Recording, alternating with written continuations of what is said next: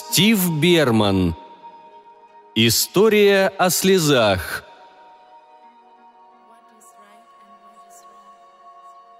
День сегодняшний. Гейл ненавидит выходить на улицу в уксусный дождь. Она не доверяет колдуньям, которые утверждают, будто он очищает кожу и удаляет бородавки. Еще ребенком она как-то положила в уксус куриные косточки – а несколько дней спустя обнаружила, что они стали словно резиновые. Она убирает с лица мокрые пряди волос, кривясь, когда кислые струйки пробегают по ее губам. Руки тянутся к карманам джинсов, снова проверяя, на месте ли пластиковая бутылочка с аспирином, прихваченная в приюте. Пройдя квартал, она спотыкается. Ее кроссовки намокли, и ноги мерзнут, когда Гейл наступает в лужи – Слабый свет, пробивающийся с неба сквозь сизые тучи, придает улицам незнакомый вид, и на мгновение девушка думает, что она заблудилась, но затем слышит запись саксофона. Потом Гейл различает впереди линялый навес и белую кирпичную стену. Двери, пришедшие в упадок гостиницы, остаются открытыми до наступления ночи. В холле в старинных хрустальных люстрах гудят лампы – Безмолвная людская очередь стоит в ожидании перед конторкой портье.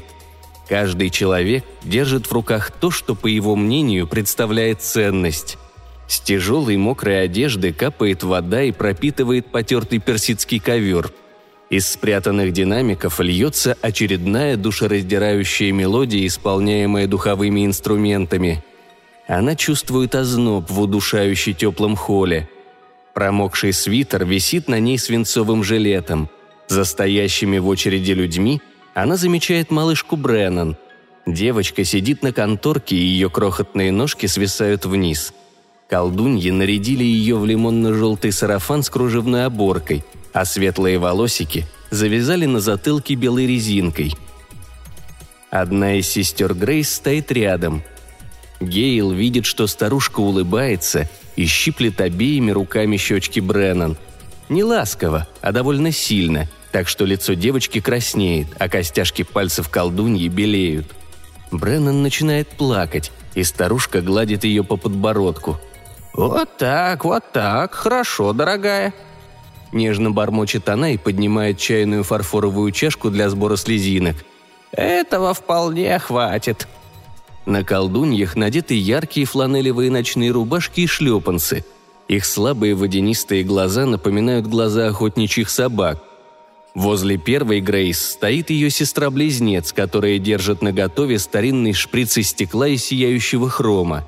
Гейл видела такие в черно-белых фильмах.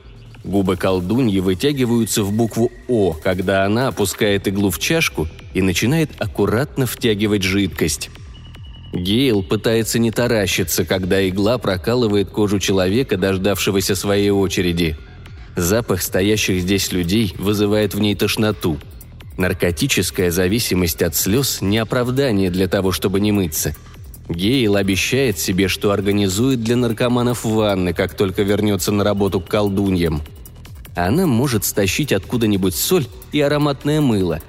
Все будут ей признательны – она взбирается по огромной лестнице, стараясь не зацепиться ногой за разодранную дорожку. Мужчина средних лет в джинсовом комбинезоне еле плетется по ступенькам. Одна рука волочится по стене, оклеенной обоями. Он не опустил рукав после инъекции. Слезные наркоманы не всегда добираются до своих комнат. Некоторые падают на лестничной площадке или в коридоре. Колдуньи ненавидят, когда такое происходит – они говорят Гейл, что гостиница приобретает из-за этого неприятный вид. Старушки требуют, чтобы она укладывала клиентов в постель. Гейл вернется позже и проверит, не требуется ли этому мужчине помощь. А сейчас она должна в последний раз поговорить с Александром. Ему нужен аспирин. Дни прошедшие. Все комнаты на третьем этаже гостиницы Лестница пропускала второй этаж, и сколько Гейл не пыталась, дорогу туда так найти и не смогла. Имели номер 83. На четвертый и пятый этаж колдуньи запрещали ей соваться. Лифты не работали с того момента, как в прошлом году исчезла реальность, и единственный путь на верхние уровни лежал через мрачные переходы лестничных пролетов для прислуги. С самого первого дня работы на колдуней, а случилось это несколько месяцев назад, Гейл стала считать себя служанкой и обследовала гостиницу с максимально возможной тщательностью.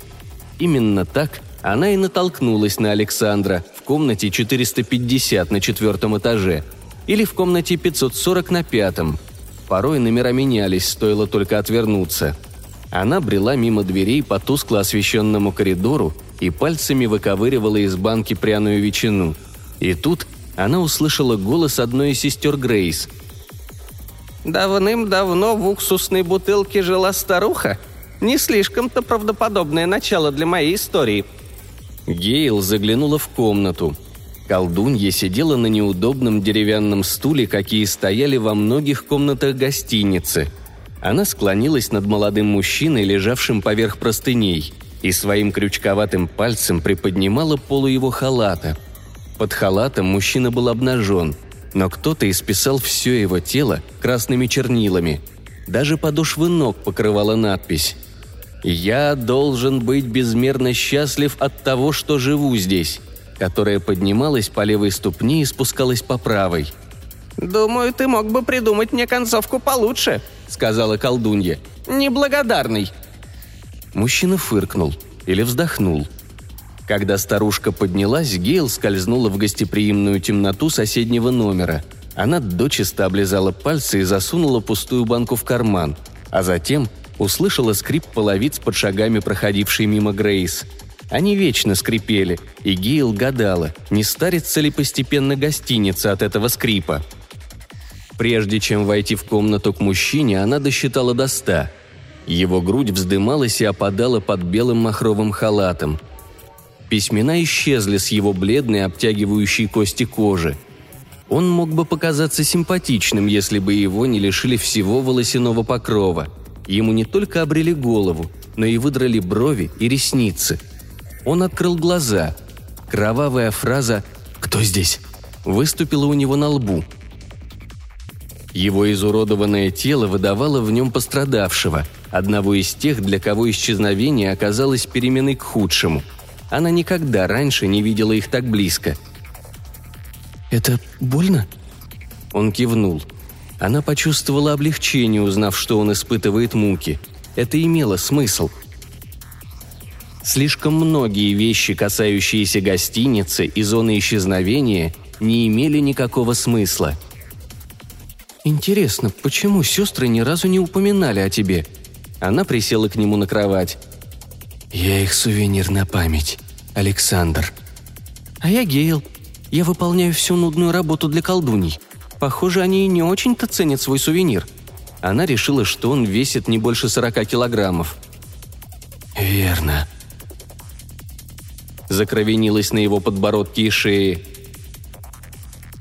«Я не прочь читать твои ответы, но настоящую беседу с тобой вести трудно. Мне придется тебя разглядывать, а мы только что познакомились». Она чуть не хихикнула – Александр открыл рот. Она увидела исключительно белые зубы, но языка не обнаружила. Не было там шрама. «Извини. Можешь принести мне какой-нибудь еды?» «Конечно».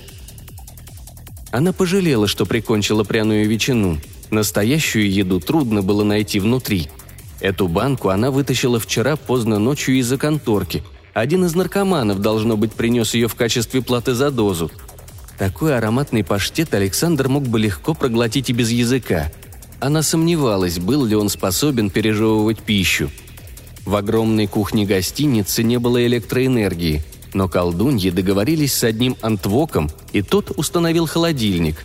Массивный белоснежный реликт, который притаился в углу кухни, словно покрытая пылью ископаемая – Хотя он и работал без электричества, урча и вздрагивая, старушки, должно быть, не доплатили одаренному, потому что магия холодильника производила на свет только охлажденные приправы.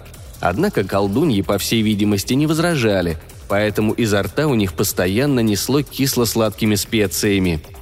Гейл никогда не доверяла ни одному из одаренных. Они жульничали в науке выживания, используя свои незаслуженные таланты. Умение пробуждать вышедшие из строя бытовые приборы могло бы показаться убогим даром, но эта способность давала антвокам преимущество над простыми людьми, вроде самой Гейл, которым приходилось вступать в единоборство с жизнью в зоне исчезновения. Она жалела, что не сбежала из Филли до того, как возвели высоченные бетонные стены, изолируя территорию, зараженную инфекцией реальности, как называли все случившееся остальные жители страны. Первые дни исчезновения казались волнующими, однако новизна стерлась под действием постоянной неопределенности. Улицы меняли свое направление день ото дня – Сегодня становилось рискованным проходить мимо того места, которое раньше считалось абсолютно безопасным. А еще одаренные пугали ее. Тела пострадавших больше не могли функционировать так, как когда-то, а одаренные использовали существовавший внутри хаос по своему усмотрению, словно это была магия для удовлетворения их шкурных интересов. Правила жизни менялись постоянно. Ей оставалось лишь стойко держаться – Колдуньи платили мало, но гостиничные хитрости не представляли для нее опасности. Она не церемонилась, брала все, что плохо лежит. Гейл изо всех сил потянула за прохладную металлическую ручку холодильника. Полки заполняли банки и бутылки. Она стала их перебирать. Горчица Колман, сироп Алага Пикл, яблочный уксус Мак. Все, что пробуждали антвоки, обязательно было старинным – она нашла индийскую приправу чатни Бенгал Клаб и жестянку шоколадного соуса. «Так рано, а ты уже проголодалась, дорогая?» Одна из сестер появилась в деревянном проеме. Гейл пожала плечами. У нее никогда не получалось быстро соврать. «Тебе нужно убрать последнюю 83-ю комнату. Здоровье бедного мистера Тео уже не то, что раньше. В следующий раз, наверное, придется разбавить слезы водой», Гейл кивнула, пряча раздражение. Кому-кому, а мистеру Теу вообще не надо было бы колоть слезы. Старик пошевелиться не мог без стонов и охов. «Я все сделаю». Когда она стаскивала с кровати грязные простыни, на пол упала крохотная позолоченная коробочка. Гейл подняла ее, потрясла, потрогала поцарапанного эмалевого терьера на крышке. Большим пальцем откинула застежку и насчитала внутри семь малюсеньких таблеток – что со стариком? Атеросклероз? Высокое давление? Гейл шепотом пообещала отдать коробочку мистеру Тео, как только увидит его на неделе. Она чувствовала себя виноватой за то, что так долго не возвращалась, и несколько раз извинилась перед Александром. Самостоятельно есть он не мог и нуждался в помощи. Ей пришлось поднести чатник его губам и вливать жижу с маленькими кусочками ему в рот. Потом в пустой банке из-под пряной ветчины она принесла воды из крана и напоила его. Глотая, он мог разговаривать, подобно кукле чревовещателя. «Я был первой приманкой сестер. Я заполнял вестибюль своими историями». «До того, как они нашли Бреннан?» Гейл вытерла ему губы и подбородок. «Да, эту печальную малышку», я однажды тайком отхлебнула из ее чашки. Было так сладко, что я чуть не задохнулась. Я уснула и увидела сон. Гейл вспомнила ощущение на языке и дрожь, пронизывающую тогда все ее тело. «Что тебе приснилось?» Вечер сквозь заснеженное стекло. Я сидела перед телевизором и с интересом слушала местные новости по какой-то кабельной сети. Диктор говорил со мной. Не как обычно, а действительно отвечал на мои вопросы. Объявил, что завтра будет сильный дождь, и я должна надеть галоши. А желтые резиновые сапоги все еще производят? Как бы то ни было, у него был глубокий прикус и ужасная накладка из искусственных волос. И в конце он сообщил, что в Филе исчезают люди. И тут появились помехи. На экране пошел снег из черно-белого конфетти, как будто выдернули вилки из розеток и отключили все, кроме электропитания – я приблизилась к окну и поняла, что все кварталы вокруг завалены снегом, и так будет всегда. Иногда, мне кажется, я невольно слышу сны наркоманов. Александр скорчился от боли при появлении слов. Я помню, какие они были довольны. Такие тихие, молчаливые, улыбчивые. Когда им читали вслух мои истории. Гейл, как правило, спала хорошо – особенно если перед сном навещала Бреннан. Однако знакомство с Александром привело ее в такое волнение, что она лежала без сна на матрасе в большом танцевальном зале. Гейл перевернулась, и одна ступня выскользнула из-под одеяла. От прикосновения к мраморной плитке по телу пробежал озноб. Зачем колдуньи держали Александра у себя? Они вроде бы всегда питали отвращение к пострадавшим и сразу выгоняли их из вестибюля прочь. Гейл ничего не имела против них – во всяком случае, против тех, кто был изуродован не слишком сильно, как, например, та девочка со стеклянными волосами, которая однажды попалась Гейл на глаза возле павильона аукциона еды. Она закрыла глаза и попробовала уснуть, воображая кровавые письмена на внутренней стороне собственных век. Она думала о нем, неподвижно лежавшем на кровати. Они наказывали его – эта мысль вызвала в ней беспокойство по поводу того, что в один прекрасный день то же самое может произойти и с ней самой. Сестры велели Гейл стирать вручную всю одежду Бреннан и заставляли добавлять дождевую воду при каждом ополаскивании, чтобы краски не линяли. В засушливые недели она брала уксус из холодильника. Свободное от проливания слез время Бреннан держали в ее комнате. Девочка сидела на полу в розовой пижаме и пушистых тапочках недалеко от металлического штыря, к которому крепился ее поводок – Малышка подняла глаза на Гейл, когда та вошла с чистым бельем. «Здравствуйте». «Привет, Кроха». Гейл стала раскладывать вещи по полкам. «Ты видела человека-книжку?» В голосе Бреннан жалобное поскуливание идеально перемешивалось с обвинительными нотками. Гейл замерла. «Ты знаешь про него?» Бреннан кивнула. «Ага, он страшный», «Ну разве ты не лапочка?» Не в первый раз уже Гейл задумывалась, кем же была девочка на самом деле. В действительности она не походила на пострадавшую и казалась абсолютно нормальной, если бы не слезы. «Почему ты меня не любишь?» Крошечные губки надулись. Гейл вздохнула. «Но я люблю тебя». Привычная ложь прозвучала совершенно естественно.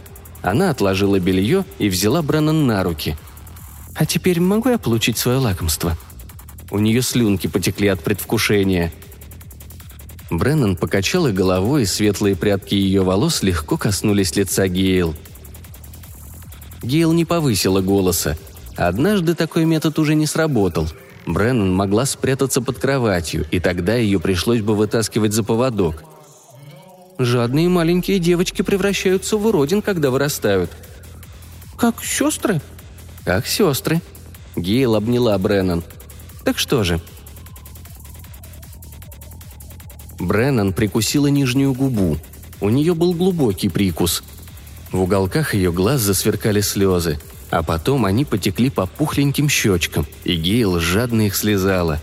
От приторного вкуса возникло ощущение, будто язык покрыт глазурью, и Гейл еле подавила приступ кашля – она опустила Бреннан и подхватила корзину с бельем.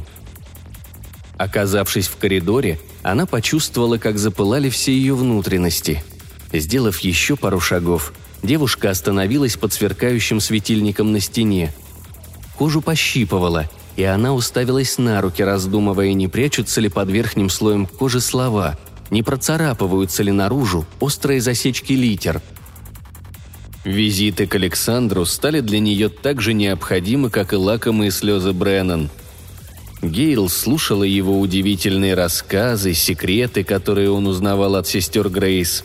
Когда-то они были красивыми женщинами с ногами танцовщиц и ходили по гостинице, покачивая бедрами в ритме джаза, лившегося из динамиков. Она прочитала про бродячих собак, которые, сбиваясь в стаю, патрулировали зону исчезновения – что один из слезных наркоманов шпионил в пользу внешнего мира, но его отчеты представляли собой путаницу из плаксивых сновидений. Александр, похоже, жаждал внимания, несмотря на боль от историй, появлявшихся на его теле. Когда она уходила, он иногда чуть шевелился на кровати и поднимал руку, чтобы взять стакан с водой. Следующей ночью она решила остаться с Александром до тех пор, пока глаза не начнут слепаться – может, он предложит ей колыбельную. Взбираясь на четвертый этаж, она крепко держалась за перила. Сверху послышалось какое-то потрескивание. Лампа из комнаты Александра слегка освещала колдуньи, бредущих по коридору в светлых стеганых халатах. Гейл понадеялась, они проследуют к себе мимо его комнаты. Она никогда не знала, где они ночуют. Но старушки остановились возле номера 450. Каждая из колдуней потянулась к атласному поясу своей сестры и развязала его. Халаты с бархатным вздохом упали на потертый ковер – их голые груди висели, как пустые мешки, но кожа на бедрах была упругой, и ягодицы казались крепкими. Колдуньи взялись за руки и вошли внутрь. Гейл бросилась назад, в танцевальный зал. Всю ночь она лежала на спине, таращась в потолок и содрогалась каждый раз, когда ей мерещился какой-нибудь звук. Она говорила себе, что лучший выход – забыть Александра – она отвлекала себя, выполняя многочисленные обязанности и навещая Бреннан. Когда мистер Тео вошел в холл с пустыми руками, умоляя о дозе слез, она смотрела, как колдуньи направили ему в грудь пистолет и пригрозили, что испортят ковер, если он не уберется из гостиницы. Она так и не вернула ему коробочку с пилюлями, хотя та по-прежнему лежала у нее в кармане. Послеобеденная очередь наркоманов растаяла – Гейл подметала холл шваброй, вырисовывая мусорные полукружия, и вспоминала о письменах Александра. Когда с холлом было покончено, ей пришлось сесть на нижнюю ступеньку и отдышаться. Руки тряслись. Она потерла их и почувствовала, какие они старые и костлявые. К ней подбежала Бреннан. Поводка на девочке не было. «Они хотят тебя видеть», Бреннан оглянулась, посмотрев через плечо в сторону гостиничного бара. «Большие неприятности!» Малышка сделала реверанс и с хихиканьем побежала вверх по лестнице. Обшитые красным деревом стены бара, должно быть, некогда предполагали тепло и изобилие, однако сейчас помещение казалось душным и тесным. Обычно его запирали на замок, поскольку сестры не хотели, чтобы кто-нибудь украл жалкие остатки спиртного – Гейл обнаружила, как можно отпереть замок практически сразу в начале своей работы в гостинице. Примерно тогда же выяснилось, что она любит односолодовое виски. Колдуньи сидели рядышком на бордовом кожаном диванчике, обхватив ладонями хрустальные стаканы со скотчем, стоявшие у них на коленях. «Мы слышали, ты воровала у нас», – небрежно заметила та сестра Грейс, что находилась слева – Гейл ни разу не видела, чтобы кто-нибудь из них пил. Их влажные губы беспокоили ее больше, чем обвинения. Близняшка опустила палец в скотч и помешала напиток, звякнув кубиками льда. «Думаешь, молодость и симпатичная мордашка маскируют сообразительность?» «О чем они узнали?» Гейл попыталась вспомнить обо всем, что взяла у них. «Ты кормишь нашу книгу». «У него есть имя», Обе сестры издали необычный звук, означающий насмешку, почти хрип. «И не я держу человека в заточении», — продолжила Гейл. Еще один присвист. «Кто тут в тюрьме, а кто тюремщик?» Левая Грейс сделала выпад в сторону Гейл и расплескала свой скотч. «Его истории состарили нас!»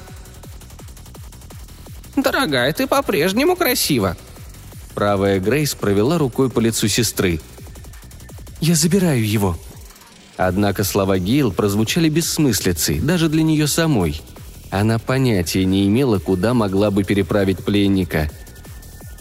Однако мысль о том, чтобы делить Александра с колдуньями, и воспоминания о том, как они разоблачились и направились в его комнату, причиняла ей боль. «Он трахал тебя?» Правая Грейс ухмыльнулась, пробегая пальцами по седым волосам сестры – у него член в форме авторучки. Ужасно острый. Больно до ужаса». Выбегая из бара в холл, Гейл услышала, как одна из них выкрикнула. «Мы единственные, кто никогда не устает от его историй. Мы ухаживали за ним, берегли его!» Когда голые руки заледенели на ветру, Гейл пожалела о своем решении так быстро покинуть гостиничное тепло – она бесцельно прошла два следующих квартала, убеждая себя в том, что на утро колдуньи протрезвеют и успокоятся. и возьмут ее обратно, если она пообещает избегать Александра. Она видела пар от своего дыхания. Ближайшая дверь вела в магазин спиртного. Осколки стекла покрывали почти весь пол. Полки были разграблены, вероятно, уже давным-давно. В одном из проходов она нашла и отряхнула плакат с рекламой виноделин в Пенсильвании. Завернувшись в него, Гейл улеглась на какие-то старые деревянные поддоны и попыталась уснуть. Зашевелилась она, когда было уже довольно поздно. Те прокисшие остатки вина, которые плескались на донышках разбитых бутылок, казалось, окутали слизистую ее горло. Голова болела, и состояние здорово напоминало похмелье. С утра на колдуньях были надеты веселенькие ночнушки в цветочек. Сестры нахмурились, когда Гейл вошла в холл. «Мы считали тебя своей дочерью», — заметила одна из старушек. «Однако ты стала чересчур своенравной, и мы не можем больше тебя любить», — сказала другая и револьвером показала на дверь. Оружие в ее руке блестело, словно смазанное маслом. «Мои вещи». Поставив ногу на ступеньку лестницы, Гейл услышала щелчок взводимого курка. Сестры прыснули, а Бреннан заглушила смех, прикрыв рот своей маленькой ручкой. Очередь всклокоченных наркоманов рассыпалась, когда те заметили, что Гейл плачет – ей пришлось продираться сквозь путаницу рук, тянувшихся к ее лицу. Девушка бесцельно бродила по округе. Она чуть было не зашла в чайную лавку, но вспомнила, как ее вышвырнули оттуда, когда поймали на воровстве. Она залезла тогда в открытую сумочку одной из покупательниц. Гейл удалось немножко вздремнуть в каком-то глубоком дверном проеме, пока ее не растолкали. Над ней склонилась пара с добрыми лицами – и это вызывало в девушке беспокойство, пока она старалась очухаться ото сна. Незнакомцы настаивали, что в приюте она окажется в большей безопасности. Гейл удивилась, она и не знала о существовании подобных мест. С другой стороны, она ни разу так и не осмелилась исследовать все извилистые улочки зоны. Раньше в помещении приюта располагался роскошный кубинский ресторан. До исчезновения Гейл никогда бы не могла себе позволить сюда войти – Стены по-прежнему покрывала штукатурка теплого оранжевого оттенка и вставленные в рамы старинные картины, на которых выгибались или подтягивались полнотелые женщины, окруженные сигарами. Только теперь они взирали на убогие койки, накрытые одеялами, и столы, заставленные мисками и подносами. Пепельницы из полированного дымчатого мрамора были задвинуты в углы, и из них торчали огарки свечей – Пухленькая маленькая женщина с коротко остриженными волосами, сотрудница приюта, выдала Гейл теплую одежду из коробки с пожертвованиями и предложила отдохнуть на одной из кроватей. Шерстяной свитер пах плесенью и висел на теле девушки, словно палатка. Другие постояльцы настороженно разглядывали ее. Она выпила солоноватый суп и решила выяснить, на какой основе здесь работают – за деньги или бесплатно – когда сотрудница отвлеклась, чтобы помочь тощему, одетому во все черное парню, который разносил посылки, Гейл как следует осмотрелась и за наспех повешенными портьерами обнаружила изолятор. Она подняла зажигалку, лежавшую на стопке писем, провела большим пальцем по выгравированной надписи «Арома», затем крутанула колесико и зажгла крошечный огонек. Такая штуковина, очевидно, чего-то стоила – Девушка сжала зажигалку в ладони, так чтобы вернувшаяся сотрудница ничего не заметила. «Думаю, мне нужно на воздух», — сказала Гейл женщине. По пути в гостиницу она вела долгую телепатическую беседу с колдуньями. Они сказали, как сожалеют о том, что выгнали ее, и предложили угощение. Бреннан ужасно обрадуется ее возвращению. Сладкие слезы польются по круглому личику малышки — Слезы для нее одной. Когда Гейл переступила порог, сестры махнули ей, приглашая подойти к конторке. Девушка подняла вверх свое подношение и зажгла огонь. «Это подарок». «А, дорогая, мы предполагали, что ты можешь вернуться за дозой». Одна из старух дружелюбно похлопала Гейл по руке, а вторая наполнила из чашки шприц. «Ты осунулась. Плохо спала?» Девушка закатала рукав свитера при приближении колдуньи со шприцем. Однако поршень опустился, не дав игле проткнуть кожу. Слезы брызнули и упали на пол. Гейл вскрикнула, как будто ее проткнули насквозь, и рухнула на колени. Она едва удержалась, чтобы не схватиться за намокший ковер. «Может, тебе лучше поваляться в обнимку с хорошей книжкой, дорогая?» Она обхватила себя руками, пытаясь защититься от насмешек, но они все равно причиняли боль. Она не знала, куда пойти, поэтому отправилась обратно в приют. Ей хотелось сейчас немного заботы, а потом она решит, что делать дальше. Все нормальные, кто не имел в зоне определенного занятия, в результате оказывались без крови и пищи. Скитаться внутри было делом опасным. Изменились не только люди.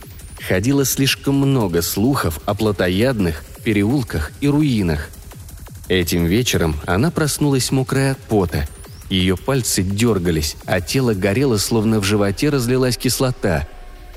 Гейл не могла понять, где находится, и несколько минут пребывала в состоянии паники, пока глаза не привыкли к темноте и не вернулась память. Она позвала сиделку. Ее крик отозвался стонами и проклятиями проснувшихся постояльцев. Сладкая микстура, которую принесла сиделка, понемногу успокоила девушку. Пронзительная боль сопровождала любое ее движение на следующий день. Каждый вдох требовал усилия. Она нашла маленькое зеркальце и долго разглядывала свое отражение. Всегда ли кожу вокруг глаз покрывали морщины – Другие женщины в приюте засмеялись над ее, как они, должно быть, подумали, тщеславием. Но Гейл знала, в чем дело. Колдуньи предупредили ее относительно Александра слишком поздно. Она чувствовала себя старухой. Наставница пристала к ней с вопросами о наркотиках. Гейл завопила, требуя оставить ее в покое. Она знала, сестры больше никогда не дадут ей увидеться с Бреннан – Ей ничего так не хотелось, как взять малышку, прижаться к ней и целовать нежное личико. И тогда все снова бы встало на свои места. Прошел дождь, и боль усилилась. Это наверняка был артрит. Трясущиеся пальцы потянулись к коробочке из фальшивого золота, лежавшей в кармане. Гейл склонилась, чтобы остальные не увидели содержимого коробочки. Она раздумывала, не принять ли одну из загадочных таблеток мистера Тео – Гейл пристально смотрела на таблетки, и на их поверхности начали постепенно проступать буквы. Она словно держала в руке крошечные кусочки таинственной кожи Александра. «Что такое ланоксин?» – спросила она сиделку, когда та подошла ее проверить. Гейл держала свое сокровище под одеялом. Глаза женщины налились подозрением – «Дигиталис или наперстянка. Тебе еще слишком рано беспокоиться о подобных вещах». «Мне показалось, я слышала, кто-то здесь просил это лекарство». «Надеюсь, ты ошибаешься. Это для людей со слабым сердцем». Наставница склонилась и прошептала. «Как твоя ломка?» Гейл покачала головой. Наставница не поняла. Гейл больше не нуждалась в историях Александра – Нужно было прекратить их читать. И колдуньям тоже. Вдруг без своей книги они все снова станут молодыми. У него, скорее всего, ужасно злое сердце, если он причиняет им такие страдания. Возможно, ей не придется скармливать ему все эти маленькие пилюли. «У вас есть аспирин?» – спросила она. День сегодняшний. Колдуньи совсем не обращают внимания на то, что она поднимается по лестнице. А может, они одобряют ее план. Да, наверняка одобряют. Может, и Бреннан тоже. Гейл барабанит своими больными руками по открытой двери Александра. Он внимательно смотрит на нее с кровати. Она посылает ему самую, что ни на есть дружелюбную улыбку. «Давай поговорим».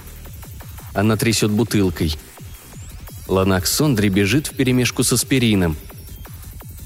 «Сестры сказали, ты ушла». «Тебе больно, я знаю». Она стискивает зубы, откручивая крышку.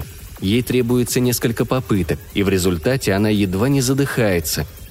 «Вот». Она подносит таблетки к его губам. Он открывает рот, и она кладет пилюли точно на коренные зубы. Он сжимает челюсть. «А теперь Расскажи мне историю». Она садится на стул. Буквы проступают на его коже, а она сдерживает дрожь в предвкушении конца.